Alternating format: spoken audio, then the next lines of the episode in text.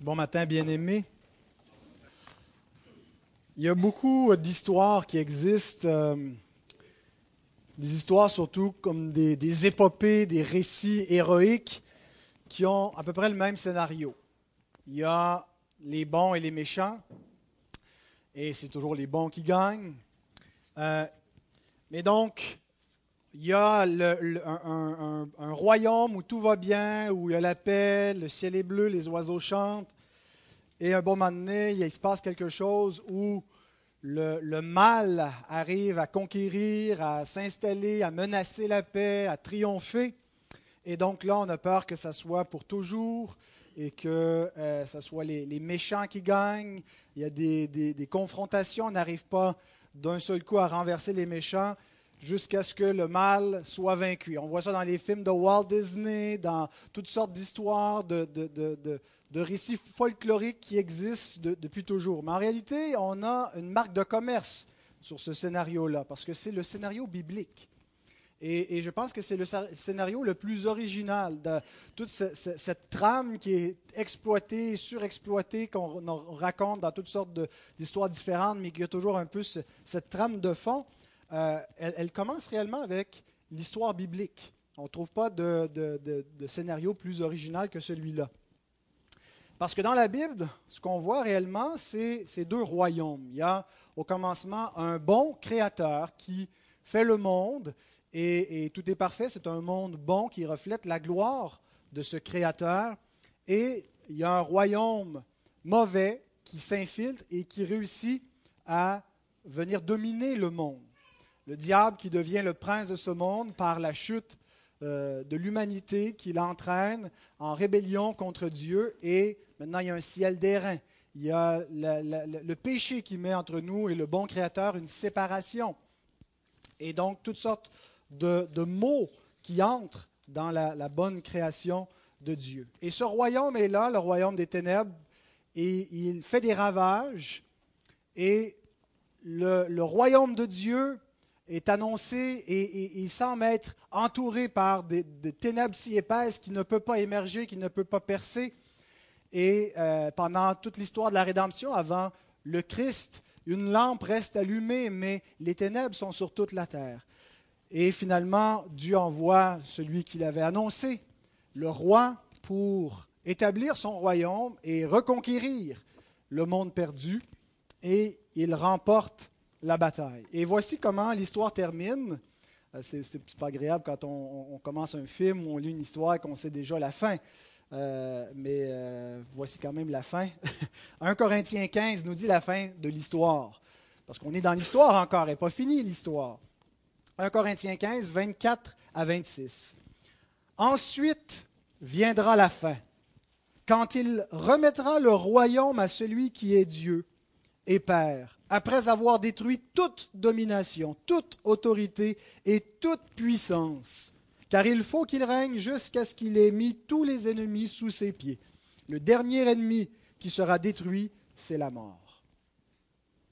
Et donc, en attendant la fin, la toute fin, où Christ va remettre le royaume à son Père et que le dernier ennemi a été détruit, la mort sera détruit, eh bien, le royaume de Satan subsiste dans le monde bien qu'il ait été vaincu.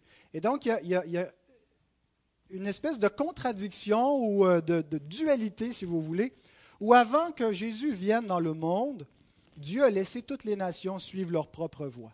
Et réellement, c'est le royaume de Satan qui s'est étendu et qui a dominé. Et Christ vient, et il vient pour détruire le diable, pour vaincre sa puissance. Et il le fait par sa mort. Par la mort, il a il a, détruit la mort, il a détruit celui qui détient la puissance de la mort, le diable. Il a livré les autorités en spectacle. Il a triomphé. Et donc la victoire est déjà acquise. Et Christ est déjà dans la gloire. Et, tout est déjà rétabli en même temps qu'il y a encore des douleurs, qu'il y a encore...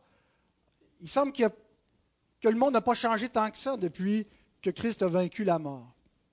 Et on comprend en lisant attentivement les Écritures que la rédemption vient sous la forme d'une espérance. Le diable est vaincu, mais il agit encore. la mort est vaincue, mais les croyants meurent encore. Et donc, nous attendons, nous soupirons après la rédemption de notre corps, après la pleine manifestation de la victoire de Christ. Donc son royaume déjà s'installe, mais nous ne voyons pas encore que toute chose lui soit soumise. Hébreu 2. Pas parce que toutes choses ne lui sont pas soumises, il doit régner jusqu'à ce que le dernier ennemi ait été placé sous ses pieds, mais nous ne le voyons pas encore. Ce n'est pas encore visible, mais c'est une réalité accomplie. Et c'est ce qu'on appelle le déjà et le pas encore.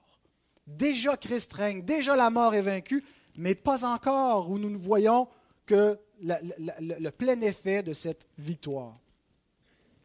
Et en attendant, comment donc s'exerce la domination du diable dans le monde? Comment s'est-elle exercée? Comment continue-t-il de tenir les hommes dans la captivité? On pourrait dire différentes choses sur le royaume de Satan, mais une des choses qu'on va voir dans le texte de ce matin, c'est qu'il tient les hommes dans son royaume par la souffrance. Ce n'est pas un royaume où il fait bon vivre. C'est un royaume où il y a beaucoup de souffrance, Souvenons-nous, lorsque Christ guérit une femme qui était courbée depuis 18 années, qui avait une, maladie dans son corps, Jésus dit ceci dans Luc 13. Cette femme qui est une fille d'Abraham et que Satan tenait liée depuis 18 ans. Jésus décrit les, les manifestations du royaume satanique par la maladie. Dans les actes, Pierre, l'apôtre Pierre, se trouve chez Corneille, qui était donc un gentil, un païen qui va se convertir à Christ. Et Pierre vient chez lui pour lui expliquer l'évangile, la bonne nouvelle par laquelle, en croyant, il sera sauvé et ceux de sa maison. Et il dit ceci, vous savez ce qui est arrivé dans toute la Judée après avoir commencé en Galilée à la suite du baptême que Jean a prêché, vous savez comment Dieu a oint du Saint-Esprit et de force Jésus de Nazareth, qui allait de lieu en lieu faisant du bien et guérissant tous ceux qui étaient sous l'empire du diable, car Dieu était avec lui. L'empire du diable. Pas l'empire romain, l'empire du diable. Comment se manifeste-t-il? Les gens étaient sous sa puissance, ils étaient sous l'effet de la mort, sous la maladie, et Christ a affranchi les captifs de la domination du diable.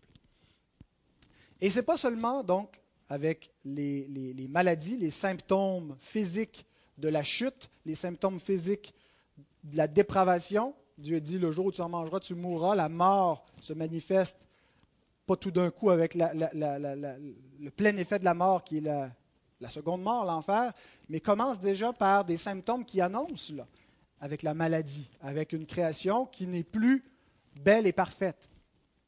Mais donc, ce n'est pas que cela.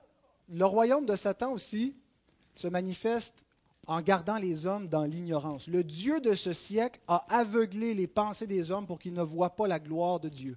Il les captive en les séduisant par le mensonge, en les faisant croire de fausses doctrines, de fausses interprétations sur la réalité. Peu importe, elles, peuvent se contredire entre elles en autant que ce ne soit pas l'évangile glorieux du Fils de Dieu. Et ils sont captifs dans les ténèbres. Ils ne voient pas la vérité. Ils ne peuvent pas la voir. Et donc, combien de gens sont loin de Dieu et combien de vies brisées, combien de gens vivent dans les ténèbres, des foyers anéantis parce qu'ils sont sous la puissance du diable. Voici comment Paul décrit le royaume de Satan, euh, dans, les actes, il donne un, plaidoyer devant le roi Agrippa et il, lui explique la mission apostolique. Il lui parle de l'appel qu'il a reçu du Seigneur Jésus qui lui dit, acte 26, 17 à 18, Je t'ai choisi du milieu de ce peuple et du milieu des païens vers qui je t'envoie, afin que tu leur ouvres les yeux, pour qu'ils passent des ténèbres à la lumière, de la puissance de Satan à Dieu, pour qu'ils reçoivent par la foi en moi le pardon des péchés et l'héritage avec les sanctifiés. Ce matin, on va parler de deux royaumes.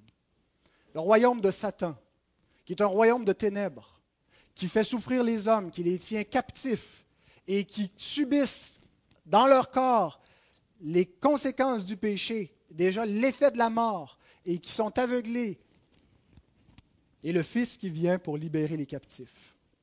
Donc jusqu'à présent, Matthieu nous a présenté le Messie. Il nous a montré que le Messie est Jésus de Nazareth. Il a expliqué pourquoi un Messie galiléen?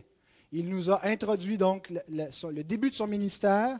Et on a vu l'appel des premiers disciples. Et maintenant, il nous montre le Fils qui commence à bâtir le royaume, qui installe le royaume ici-bas. Alors lisons la parole de Dieu et admirons le Fils, le roi qui vient installer le royaume. Matthieu 4, 23 à 25. Jésus parcourait toute la Galilée, enseignant dans les synagogues, prêchant la bonne nouvelle du royaume et guérissant toute maladie et toute infirmité parmi le peuple. Sa renommée se répandit dans toute la Syrie, et on lui amenait tous ceux qui souffraient de maladies et de douleurs de divers genres, des démoniaques, des lunatiques, des paralytiques, et il les guérissait. Une grande foule le suivit de la Galilée, de la Décapole, de Jérusalem, de la Judée et d'au-delà du Jourdain. Prions. Seigneur, nous voulons te remercier pour les Écritures parce qu'elles nous révèlent la vérité. Ta parole est la vérité. Et Seigneur, tu exposes le royaume des ténèbres, tu le révèles pour qu'il vienne au jour et que nous comprenions mieux, Seigneur, les œuvres du mal afin de les condamner, afin de s'en éloigner, et que nous puissions marcher plus pleinement comme des enfants de lumière, dans la vérité, dans le royaume de ceux qui ont été affranchis par le Fils. Seigneur, que tu puisses utiliser cette exhortation, cette euh, instruction de ta parole ce matin pour nous faire comprendre un peu mieux encore l'évangile de ta grâce. Au nom de Christ, nous te prions. Amen. Donc, d'abord, le, verset 23, euh, j'ai intitulé mon premier point, Le royaume en parole et en œuvre. le, paragraphe qu'on vient de lire, les versets 23 à 25, je pense, ne réfère pas à un événement ponctuel euh, qui se produit avant le sermon sur la montagne. On, on voit une chronologie, là, on passe après ça au chapitre 5, puis on dans le sermon sur la montagne, donc on a l'impression que ce qui est arrivé au chapitre 4 est arrivé chronologiquement avant. Mais je pense plutôt que c'est un résumé de tout, tout, le ministère de Jésus en Galilée. Donc cette péricope nous résume à partir du commencement du ministère de Jésus dans Matthieu 4 jusqu'à Matthieu 16, ce que Jésus va faire. Et donc, on a d'abord un résumé et ensuite on plonge dans le détail. Alors, qu'est-ce que Jésus faisait pendant qu'il parcourait la Galilée? Il enseignait. Et ensuite, on va voir qu'est-ce qu'il enseignait, le sermon sur la montagne. Il, prêchait, il guérissait. Et on aura des détails de ces guérisons quand on va parcourir donc les prochains chapitres qui vont, nous décrire. Donc, c'est plutôt un, survol. Deux verbes sont donnés d'entrée de scène pour décrire la révélation du royaume en parole. Avant de parler des miracles, parlons d'abord de la prédication du Seigneur. Le verbe enseigner et le verbe prêcher. Et euh, c'est important de, comprendre que l'Évangile, c'est quelque chose qui se prêche. Le mot prêcher veut dire une proclamation. Nous proclamons, on affirme, on déclare, c'est un kérigma, une proclamation, la proclamation du royaume, Christ est Seigneur. Euh, et, donc, on annonce. Mais en même temps, l'évangile doit être enseigné. Euh, Ce n'est pas tout que de. Euh, on pense que l'évangile est quelque chose de très très simple à saisir. Tu comprends tes péchés, tu mérites la condamnation, Jésus est mort pour toi, ça finit là. Mais l'évangile, il y a une énorme substance. Il y a beaucoup, beaucoup, beaucoup de viande autour de l'os. Et donc, il faut enseigner l'évangile. Il faut expliquer ce qu'est l'évangile. Et donc, c'est ce que Jésus fait. Il, il prêche, il proclame l'évangile, mais il l'enseigne. Et donc, je pense que Aujourd'hui encore, la façon de prêcher doit être à la fois une proclamation et une instruction. Une instruction sans proclamation ou une proclamation sans instruction, il, manque quelque chose. Il faut enseigner et prêcher, et donc ça va de pair. Donc, qu'est-ce qu'il prêchait et qu'est-ce qu'il enseignait? La bonne nouvelle du royaume. C'est la première fois où on retrouve le mot évangile. Le, le, mot bonne nouvelle, c'est le mot évangile, euangelion en grec. Et donc, c'est la, bonne nouvelle ou l'évangile du royaume. Et c'est comme ça que le royaume de Dieu progresse. Lorsque la bonne nouvelle est prêchée et que des gens y croient. Le, royaume de Dieu consiste pas premièrement euh, dans les œuvres caritatives, humanitaires, mais dans la proclamation du Fils de Dieu et dans la conversion au Fils de Dieu. Quand des hommes se convertissent à Christ, le royaume avance. Les œuvres humanitaires, tout le monde peut les faire et ça ne fait pas nécessairement avancer le royaume de Dieu. Mais le royaume de Dieu avance lorsque réellement il y a une conversion à Jésus-Christ. Donc, l'Église, c'est ce qu'elle doit faire. C'est sa mission par excellence. Si l'Église ne prêche pas l'Évangile, c'est le fait que servir la soupe populaire, eh bien, elle n'est plus l'Église. Nous devons prêcher l'Évangile. Servons la soupe populaire, mais prêchons Christ. C'est ce que les hommes ont besoin par-dessus tout. Donc, qu'est-ce que le royaume? On en a parlé déjà, on a vu dans la prédication de Jean-Baptiste un peu plus, quand il dit le royaume des cieux est proche. Qu'est-ce qu'il veut dire? Et, ce n'est pas toujours évident de saisir, parce que quand on pense au royaume, parfois on pense au paradis, au royaume, les nouveaux cieux et la nouvelle terre, pour entrer dans le royaume. Et il y a des paraboles qui vont dans ce sens-là. Et c'est effectivement un des sens du mot royaume. Mais le, royaume de Dieu n'a pas juste ce sens de le paradis à la fin, la nouvelle Jérusalem, les nouveaux cieux et la nouvelle terre. C'est une des dimensions du royaume, mais en même temps, il y a quelque chose de déjà présent dans le royaume. Et euh, quatre aspects, donc, qu'on retrouve dans les évangiles euh, pour comprendre ce qu'est le royaume de Dieu. Le royaume, euh, le mot même royaume peut être remplacé par le règne. Le royaume de Dieu, c'est le règne de Dieu. Et pas juste le règne dans le sens de la souveraineté de Dieu, parce que Dieu règne sur tout. Dieu règne sur, sur, les méchants comme sur les bons et, sur les moineaux qui tombent. C'est son règne. Ce n'est pas dans ce sens-là de la souveraineté absolue de Dieu, parce qu'autrement, tout le monde est dans le royaume de Dieu, euh, parce que Dieu règne sur absolument tout.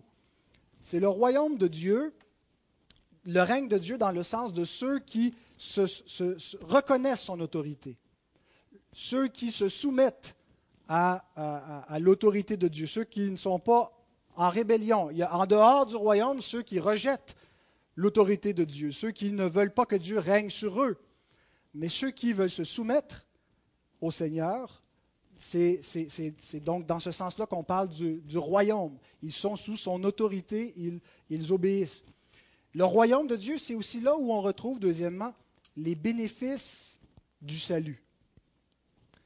Les grâces que Dieu communique à son peuple, le, peuple sur lequel Dieu règne reçoit des bénédictions, reçoit sa parole, reçoit son Saint-Esprit, reçoit le pardon de ses péchés, reçoit la vie éternelle. Et donc les bénéfices, c'est son royaume. Et c'est donc pas juste quelque chose de futur et de lointain, c'est quelque chose qui est déjà donné, qui sera donné encore plus mais qui est donné maintenant. Le royaume est aussi, à, certains moments, donné comme un équivalent avec l'Église elle-même. Un peu plus loin, on va lire dans, Matthieu 16, où Jésus va dire à Pierre, Tu es Pierre, et sur cette pierre, je bâtirai mon Église. Et le verset qui, vient immédiatement après, Je te donnerai les clés du royaume. Donc, Église et royaume vont de pair. Il n'y a, pas un équivalent euh, absolu, mais là où se trouve l'Église du Seigneur, là est l'Église du Seigneur. Ce n'est pas dans la mosquée que le royaume de Dieu, ce n'est pas dans la synagogue, mais c'est dans l'Église du Christ. Et, comme je le disais, quatrièmement, le royaume, c'est aussi les nouveaux cieux et la nouvelle terre. Lorsque le dernier ennemi aura été détruit, qu'il remettra le royaume à son Père et que pour l'éternité, tout sera dans la gloire, dans la, consommation, je ne sais pas si c'est un bon mot, mais ça vient un peu de l'anglais, euh, que tout sera consommé par le Fils parfaitement dans la gloire. Donc, c'est différents aspects du royaume. Et Christ annonce la bonne nouvelle. Il n'y a pas de, lieu, d'endroit où les hommes devaient désirer davantage être que dans ce royaume. Et il annonce que ce royaume vient, qu'il est donné gratuitement aux hommes. Et il leur annonce comment ils doivent entrer. Et, on comprend que c'est par lui, c'est lui la porte. C'est en croyant en lui, c'est en venant à lui. Et donc, non seulement il va l'annoncer, mais il va le montrer concrètement. Parce que Jésus ne fait pas juste prêcher, il fait des guérisons. Il montre que c'est lui qui est la porte de la nouvelle création, qui nous fait passer de la mort à la vie, qui nous fait sortir du royaume de Satan au royaume de Dieu. Et donc, il vient vers les captifs, il vient vers ceux qui sont estropiés, malades, qui ne peuvent pas aller au Seigneur, c'est lui qui vient à eux.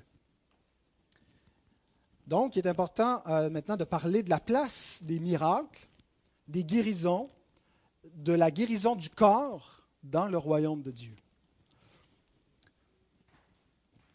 Dans ce, texte, nous voyons donc que Jésus guérit des malades, qui sont présentés comme des captifs, comme des gens qui souffrent à cause du royaume du diable.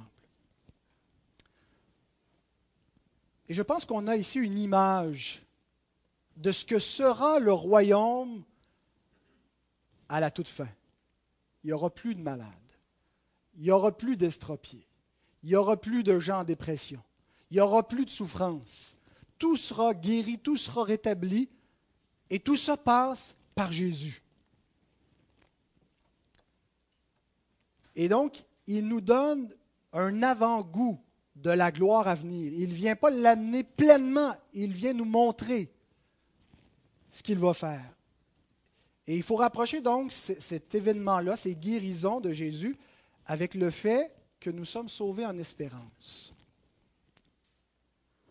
Que déjà nous goûtons des bénéfices de la rédemption, mais en fait nous soupirons dans notre corps après la rédemption. Pourquoi on soupire si on l'a obtenu? Parce qu'on l'a obtenu avec une petite portion, un avant-goût de notre résurrection, un avant-goût de notre glorification, mais il ne nous a pas donné tout le cadeau encore. Et donc, ces guérisons sont seulement un avant-goût du rétablissement final. Et le Seigneur le donne à ce moment-ci parce qu'il instaure le royaume. Ça marque le commencement de quelque chose de nouveau dans le déroulement du plan de Dieu. J'aimerais vous citer Jean Chrysostome.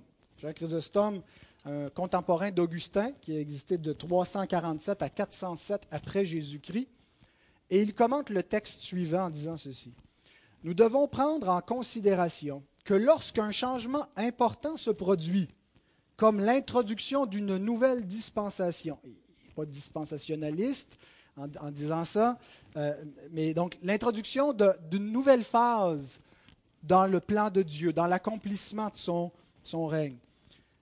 Qu'est-ce que Dieu fait dans ce temps-là? Dieu a l'habitude d'opérer des prodiges donnant ainsi un gage de son pouvoir à ceux qui doivent recevoir ses lois.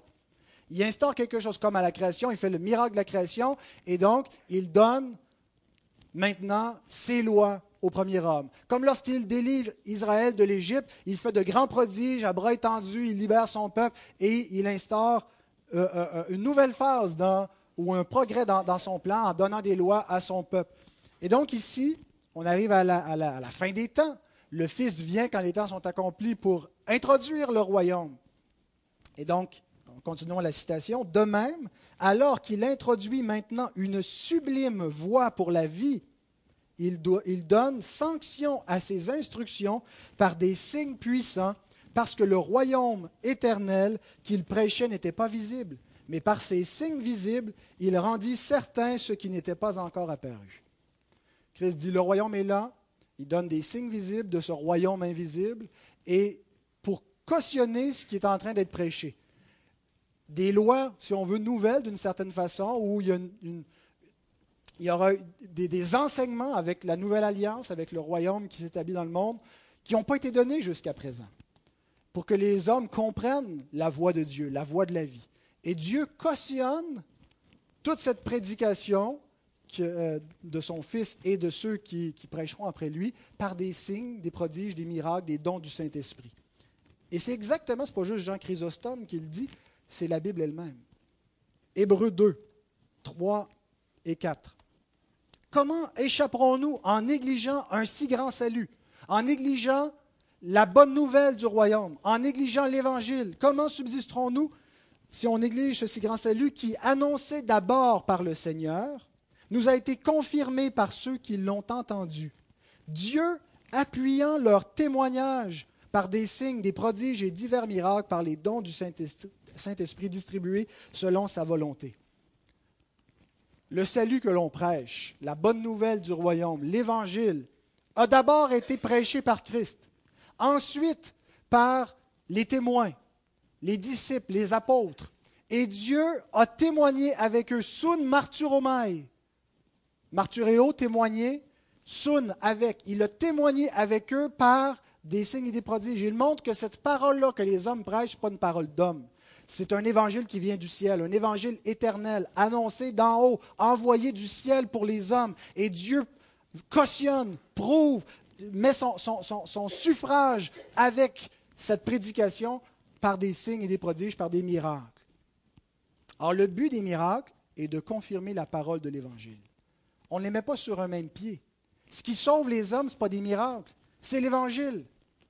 Dieu a choisi de sauver les croyants par la prédication. Les Juifs demandent des miracles. Les hommes veulent du sensationnel. Ce que Dieu donne, c'est un évangile qui est une folie pour ceux qui périssent, mais qui est la puissance de Dieu pour ceux qui croient. Il donne des miracles pour confirmer cette parole. Et les miracles, même qu'on n'a pas vus, sont pour nous aussi un gage, un témoignage de Dieu, parce qu'on a le témoignage des témoins qui sont morts en témoignant de ces vérités, en disant tout ce qu'ils ont vu, qu'ils ont accepté d'aller jusqu'au bout pour donner ce témoignage-là. Alors les, les miracles, nous les recevons, même si on ne les a pas vus, ils sont le témoignage de Dieu qui atteste l'évangile qui sauve notre âme.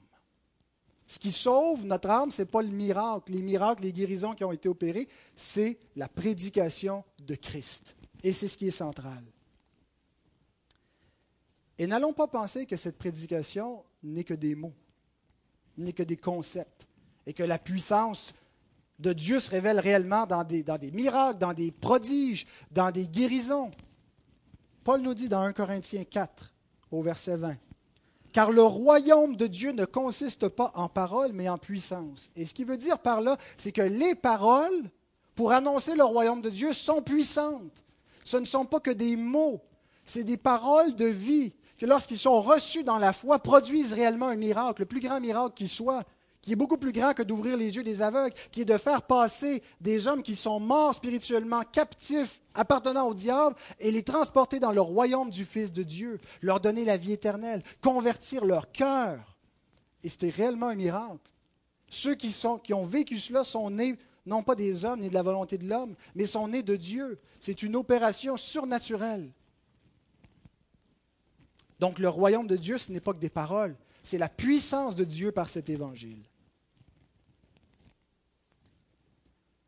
Et les miracles attestaient donc cette réalité invisible que les hommes ne pouvaient pas voir et montraient que Dieu se portait garant de cette prédication. Les miracles servaient aussi à révéler la messianité de Jésus et à indiquer l'arrivée du royaume. Les gens pouvaient douter. Hein. il, s'est peut-être produit de, faux Christ avant et après, des gens qui prétendent être les, l'envoyé de Dieu, des prophètes, et parfois on en entend et on, ne sait que penser. Ils peuvent se produire certains, même parfois, faux miracles et faux prodiges. Mais il était annoncé que lorsque le Messie viendrait, il se produirait ce qui est en train de se produire dans ce qu'on lit dans ce texte.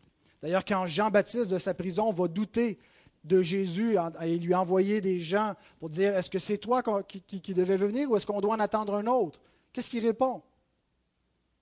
Allez lui répondre que les boiteux marchent, que les aveugles voient, que tout ce qui se produit, les signes qui ont été annoncés. Ésaïe 35, 3 à 6. Fortifiez les mains languissantes et affermissez les genoux qui chancellent. Dites à ceux qui ont le cœur troublé, prenez courage, ne craignez point. Voici votre Dieu. La vengeance viendra, la rétribution de Dieu. Il viendra lui-même et vous sauvera. Alors s'ouvriront les yeux des aveugles, s'ouvriront les oreilles des sourds. Alors le boiteux sautera comme un cerf et la langue du muet éclatera de joie. Lorsque Dieu lui-même viendra, il viendra avec des guérisons. Et ces guérisons sont un gage de la messianité de Jésus. Ésaïe 61, verset 1, L'Esprit du Seigneur, l'Éternel, est sur moi, car l'Éternel m'a oint pour porter de bonnes nouvelles aux malheureux. Il m'a envoyé pour guérir ceux qui ont le cœur brisé, pour proclamer aux captifs la liberté et aux prisonniers la délivrance. Les captifs, les prisonniers de quoi? Du royaume des ténèbres. Et il vient donc comme un héros pour libérer les captifs. Les miracles indiquent que Jésus est le Messie, mais il indique aussi certaines particularités concernant Jésus. Autrement dit, les, miracles ont un but pédagogique ou didactique. Ils enseignent quelque chose. Jésus ouvre les yeux des aveugles. Et ce qu'on comprend par là, c'est que les hommes sont aveugles spirituellement et que c'est seulement lui qui peut leur faire voir. C'est lui qui est la lumière du monde. Jésus change, euh, multiplie les pains. Et qu'est-ce qu'il enseigne par là? Qu'il est le pain du ciel. Il dit le miracle ne sert à rien, vous avez mangé, vous êtes rassasié, vous en voulez encore, vous ne comprenez pas. Le but du miracle, c'est que vous comprenez que vous devez croire en celui que Dieu a envoyé. Les œuvres vous servent à rien si vous ne croyez pas en lui, si vous ne comprenez pas le sens du miracle. Alors, ils ne voient pas les miracles comme une fin en soi, mais ils doivent les porter à comprendre qui est Jésus. Et donc, ces miracles-là ont un but pour nous, même si on n'en a pas bénéficié directement, parce qu'ils nous montrent que nous sommes aussi malades que ces malades. Nous sommes aveugles, nous sommes estropiés, nous sommes boiteux, et nous avons besoin d'un sauveur. Nous avons besoin que quelqu'un nous délivre du royaume des ténèbres, que quelqu'un nous guérisse, que quelqu'un nous fasse passer de la mort à la vie. Et ce quelqu'un, c'est Jésus. Réfléchissez à ceci pour ceux qui font des miracles et des guérisons, l'équivalent de la prédication, et même parfois leur donnent plus d'importance, mettent ça au centre et remplacent l'Évangile par cela. Les gens que Jésus a guéris sont quand même morts par la suite. Il n'aura pas donné, il ne les a pas glorifiés, il ne les a pas rendus immortels. Ils ont continué d'être malades par moments et ont fini par mourir. Lazare qui a été ressuscité est remort. Il est mort deux fois, lui mais il sera un jour où il va être ressuscité et ne mourra plus. Parce que ces miracles, ces signes et ces prodiges montraient une parabole du salut. Et la vraie guérison n'était pas premièrement physique, mais spirituelle, se reçoit dans la foi au Fils de Dieu. Et certains auraient même pu bénéficier d'œuvres prodigieuses, miraculeuses, sans être sauvés. Être guéris temporairement, bénéficier d'un sursis dans ce monde et quand même aller en enfer. Et quand même vivre sous la mort et sous, dans un corps de déchéance pour l'éternité. Le but de ces miracles était de conduire à la foi au Christ, de comprendre qui il est pour avoir la vraie guérison qui consiste à être réconcilié avec Dieu, qui consiste à recevoir la vie éternelle en son Fils. Et donc, nous devons, en lisant ces récits, comprendre que même si nous ne sommes pas des estropiés, ou peut-être le sommes-nous, que notre réel besoin de Christ est pour, non pas premièrement notre guérison physique,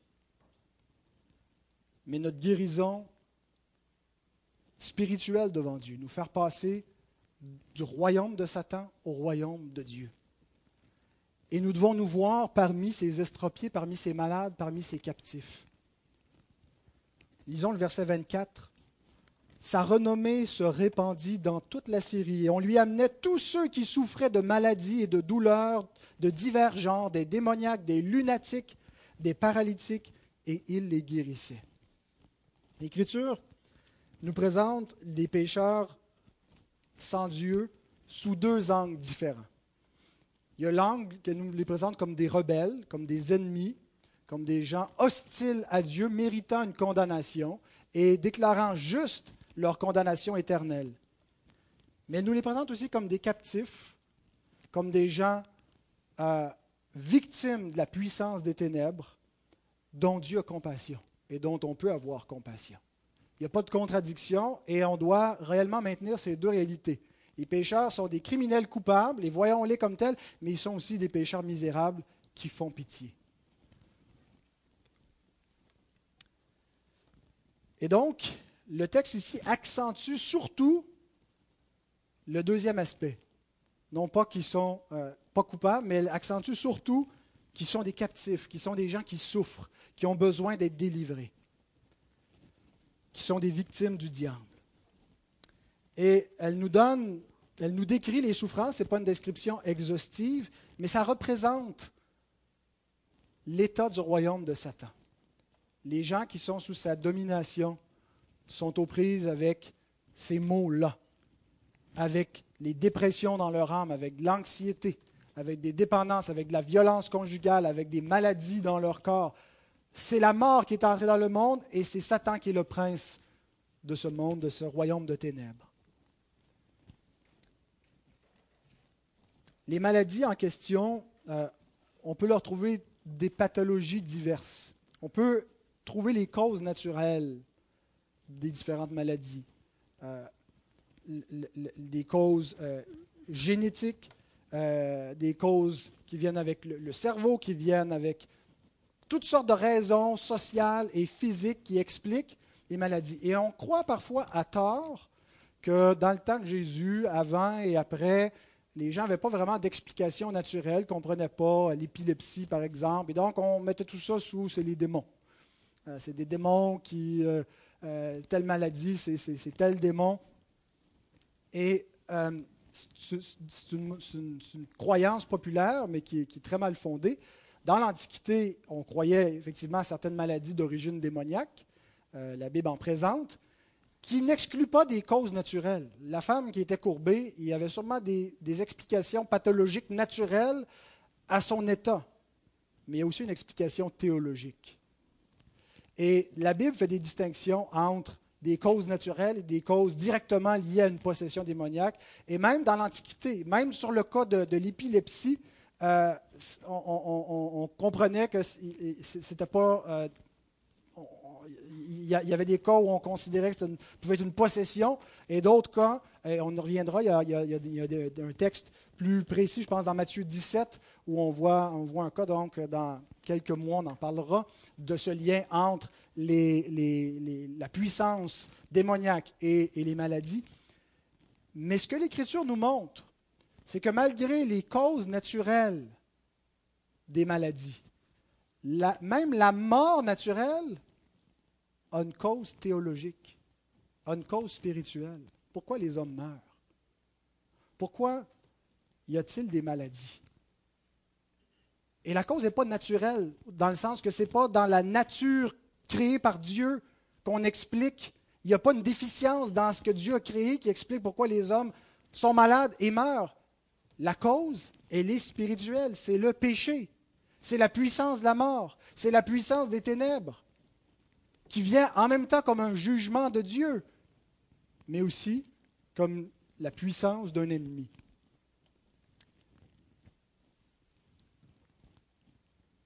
Et la bonne nouvelle, nous, nous, la lisons dans Colossiens 1, verset 13, il nous a délivrés de la puissance des ténèbres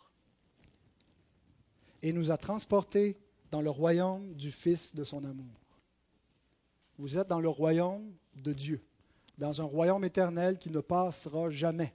Le royaume final qui va dominer toute chose. Un royaume glorieux où la mort n'est plus, où le péché n'est plus, où la puissance des ténèbres n'existe plus. Et donc là, on se pose des questions parce qu'on se dit, si on est dans le royaume du Fils de l'amour de Dieu, pourquoi est-ce que j'ai encore des maladies dans mon corps? Et on a tendance donc à séparer le corps et l'esprit et à limiter notre rédemption dans le royaume du Fils de Dieu juste à quelque chose de spirituel, qui n'a rien à voir avec notre corps. On devient un peu platoniste, Platon qui sépare le corps et l'esprit. Et donc, à, considérer qu'il n'y a pas une dimension qui inclut notre corps dans la rédemption.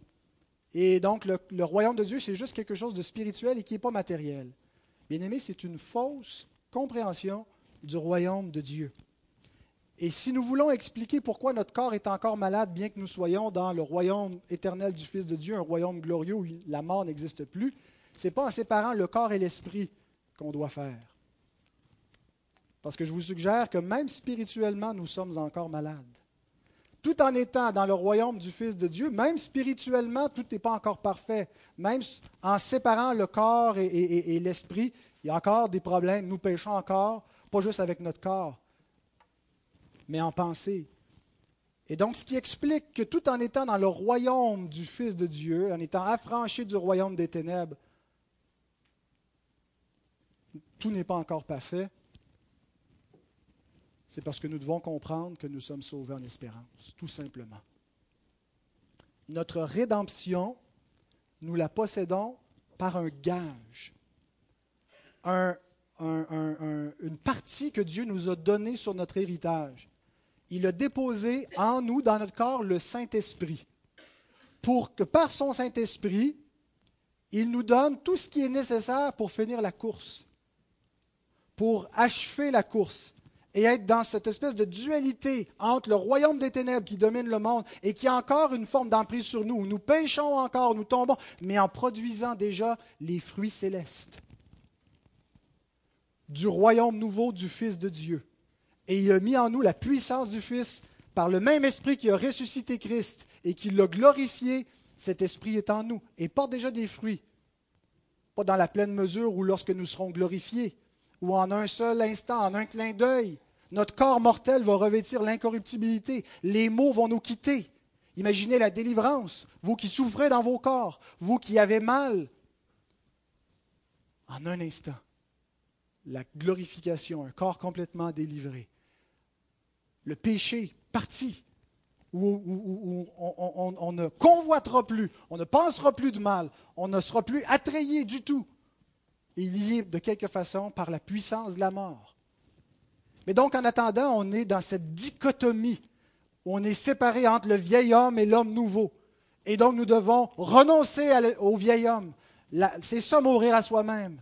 Prendre sa croix et, suivre Christ, la mortification de la chair, où on reconnaît que notre vieil homme a été mis à mort et qu'on ne vit plus selon ce monde et on n'est plus sous la domination de Satan, mais on vit à l'image du Fils de Dieu, de plus en plus pour manifester par la puissance de l'Esprit de Dieu que nous sommes une nouvelle créature, que toutes choses ont été faites nouvelles dans notre vie. Et c'est l'œuvre de Dieu en nous. Et ces, ces, bénéfices se manifestent partiellement dans notre corps et dans notre esprit. Parce que notre corps et notre esprit sont déjà consacrés à Dieu. Nos corps étaient les instruments du péché, ils sont maintenant les instruments de la justice de Dieu. Donc il y a un effet physique, une manifestation physique au royaume de Dieu. Pouvons-nous espérer des guérisons dans notre corps maintenant? Pouvons-nous espérer que la mort qui a été vaincue par le Christ, lui qui a porté nos maladies et qui a été puni à notre place pour notre péché, et donc qui nous promet un corps sans souffrance, est-ce qu'on ne peut pas avoir des fois un petit, euh, dépôt, un petit, avant-goût de cela en obtenant de sa part des guérisons pour nous aider? Absolument. Et la parole nous dit de demander. Le Christ est exalté, il est dans la gloire, il règne, il est tout-puissant. Et nous avons accès à son trône de grâce pour être secourus dans nos besoins. Et il a la puissance de nous délivrer comme il le veut. Mais nous devons savoir ceci, frères et sœurs, c'est que le même Seigneur exalté dans la gloire veut utiliser parfois nos maladies, nos souffrances, notre faiblesse pour manifester sa puissance en nous d'une façon différente.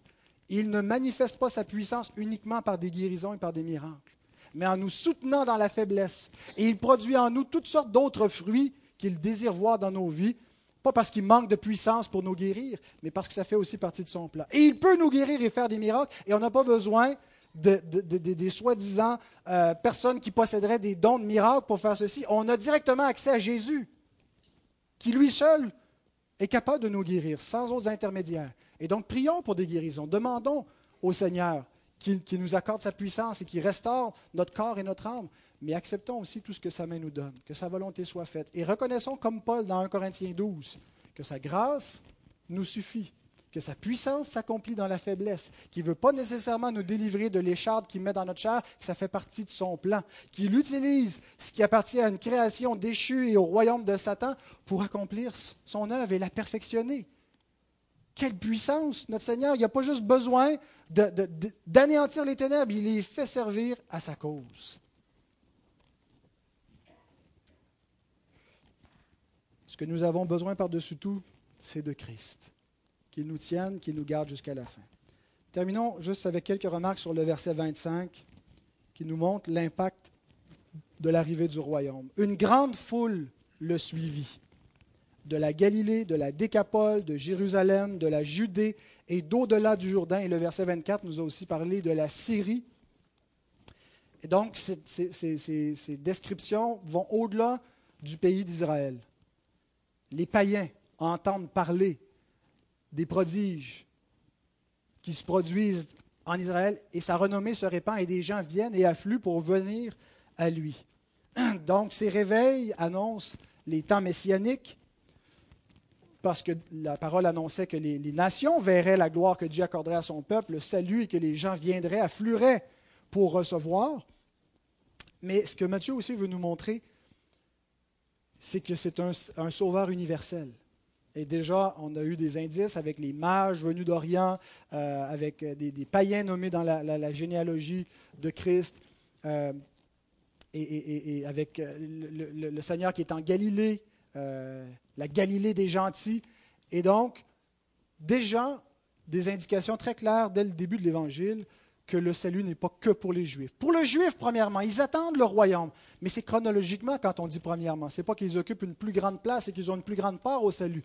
C'est que chronologiquement, c'est eux qui attendaient le royaume. Mais ce royaume, Dieu l'offre aux, nations également. Une grande foule le suivit. Le même verbe suivre que les disciples qu'on a vus la semaine dernière qui, qui se sont mis à le suivre maintenant. Il y a beaucoup de gens qui suivent le Seigneur. Et c'est l'impact que produit l'arrivée du royaume, la manifestation du royaume en parole et en œuvre, des grandes foules se mettent à suivre Jésus. Et cette foule n'est pas homogène. J'ai aimé le commentaire de Rabanus, je ne le connaissais pas, c'est un théologien euh, qui a vécu en 780-856 après Jésus-Christ, euh, qui était cité, mais j'ai aimé ce qui, ce qui est dit. Les foules qui le suivaient étaient composées de quatre sortes d'hommes.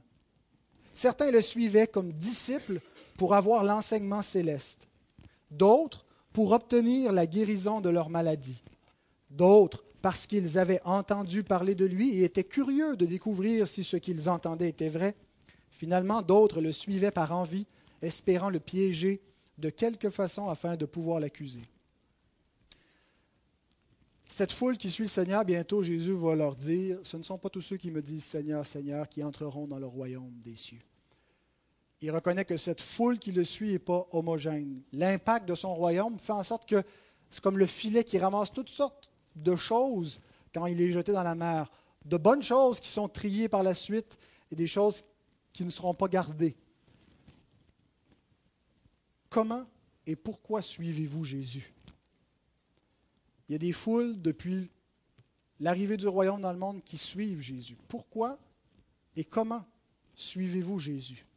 Nous faisons partie de cette foule qui avons entendu parler de sa renommée, qui avons entendu parler de son nom et qui avons commencé à suivre Jésus.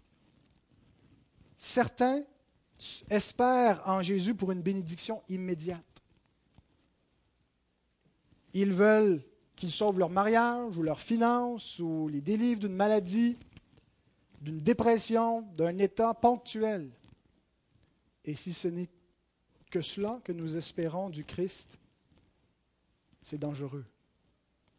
Faisons attention nous-mêmes quand nous annonçons le salut aux gens, de ne pas juste leur présenter un sauveur ponctuel pour leurs besoins immédiats, puis Jésus va te sauver de ce qui ne va pas dans ta vie. Jésus peut délivrer notre mariage, peut nous sauver de nos problèmes, de notre maladie, mais le salut qui est venu apporter consiste pas premièrement dans une guérison temporelle ou temporaire, mais c'est un salut éternel. Certains suivent la foule sans trop comprendre. Je crains pour nos enfants qui grandissent dans le milieu de l'Église, qui viennent à l'Église parce qu'ils sont forcés, on les met dans l'auto, on les habille, on les assoit à l'Église. Ils ne se posent pas trop la question. Suivent la foule. Et plusieurs ne se posent pas la question tellement et apprennent des choses et en cours de route, quand ils sont plus sous l'autorité de leurs parents, ne suivent plus Jésus. Veillons comme père à ce qu'on ne fasse pas juste conditionner le corps de nos enfants à être présents, mais à instruire leur esprit pour qu'ils comprennent qui est Christ. Pourquoi on les amène à lui? Pourquoi est-ce qu'on vient prendre les moyens de grâce et qu'on les assoit dans l'assemblée des saints et qu'ils ont part à ces moyens de grâce qui sont distribués pour le peuple de Dieu parce qu'ils ont besoin de Jésus? Expliquons-leur pourquoi. D'autres suivent leurs amis, suivent, suivent la foule, comme le deuxième spectacle de Louis-José Houd, suivent la parade. Est-ce qu'on suit juste la parade? Assurons-nous que ce ne soit pas le cas. D'autres s'intéressent au christianisme pour démontrer que c'est faux, pour démontrer que Jésus est un imposteur. Encore aujourd'hui, comme il y avait des ennemis dans la foule qui suivaient le Christ du temps qu'il marchait sur la terre, il y a encore des ennemis qui s'infiltrent et qui se rebellent. Ceux qui sont sauvés sont ceux qui suivent Jésus pour la vie éternelle. Ceux qui comprennent que lui seul peut les sauver. Ceux qui croient en lui réellement pour avoir la vie par lui. Bien-aimés, examinez-vous vous-même pour savoir si vous êtes en Jésus-Christ, si vous avez compris qui il est et si vous le suivez comme il le faut. Que le Seigneur bénisse sa parole.